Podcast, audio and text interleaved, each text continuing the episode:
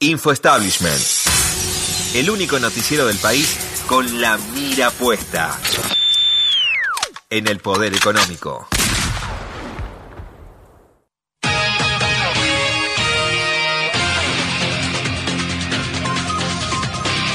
Y en este segmento del programa que denominamos Info Establishment nos dedicamos al mainstream. Y si de mainstream hablamos, el nombre propio es Mark Zuckerberg. Mark Zuckerberg es el tipo que inventó las redes sociales, para decirlo mal y pronto. Y le mandó una carta a Roger Waters de Pink Floyd ofreciéndole muchísima guita para usar la canción Another Brick in the Wall. eh, ¿Y qué le respondió Waters? ¿Qué le dijo a Zuckerberg? Vete a la mierda, Zucker. Me gusta el vete a la Así, mierda. Está vete a la mierda, Vino vete a la mierda. Vino, vino con el doblaje propio. Vete a la de mierda. ninguna manera. ¿Y, ¿Y qué más le dijo? Uno de los idiotas más poderosos del mundo y que su objetivo es hacer que Facebook e Instagram sean aún más grandes y poderosos de lo que ya son para poder seguir censurando, y esto me parece lo importante, censurando a todo el mundo y evitar que la historia de, por ejemplo, Julián Assange llegue al público en general. Esto dijo Waters sobre Mark Zuckerberg, que claramente hoy Facebook es un gran censor a nivel global.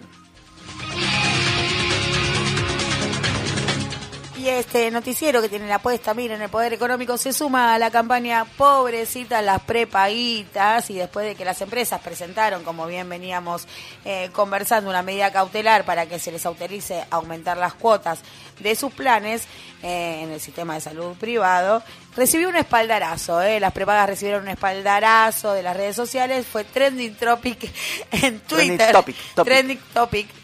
Bueno, me co- una R más. más. en Twitter. No a la estatización. No a la estatización. Además, eh, está circulando una petición de la plataforma Change.org. eh, ya superó las 37.000 firmas. ¿Firmaste para la subsistencia de las prepagas, Premisi? Por ahí me hicieron fish me engañaron y firmé. Vos sabés que estaba buscando en el diario La Nación. La Nación tiene en un momento toda su franja con publicidad de prepagas. Y hay una que dice que no te roben tu prepaga. Y es. Puede desaparecer tu prepaga, puede- puede, desaparecer. tu prepaga puede desaparecer, pero lo más grave es que es eh, una la obra social de los trabajadores estatales de la ciudad de Buenos Aires. Repito, la obra social de los trabajadores estatales de la ciudad de Buenos Aires, dándote consejos de cómo hacer para no perder OSDE.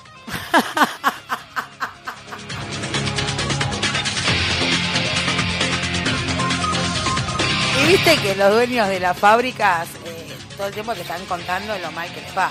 A, todos, a, todos- a los dueños. A los dueños en general siempre les va muy mal. En Argentina siempre pierden por culpa de los sucesivos gobiernos, no importa quién ni cuándo escuches esto. Pero es dato que una cosa es lo que dicen, otra cosa es lo que hacen y otra cosa es lo que pasa. Porque Arcor va a poner 20 palos para abrir una planta nueva en la provincia de Misiones. Mirá, está David Ricardo, está Adam Smith, Karl Marx y está, me va a doler decirlo, Funes de Rioja que inventó el concepto de rentabilidades ficticias. Arcor ganó el año pasado 1.200 millones de pesos, pero quiero darte el dato del primer trimestre de este año, comparado con el mismo periodo del año pasado, y esto es remarcación de precios y hay que ponerse serios. En el primer trimestre, Arco, la empresa de Pagani, que es uno de los que ahora están manejando la Unión Industrial Argentina junto con AEA, ganó 3.857 millones de pesos. Dios, una cifra que uno no puede calcular, no va a poder calcular jamás, contra los 670 millones del año pasado.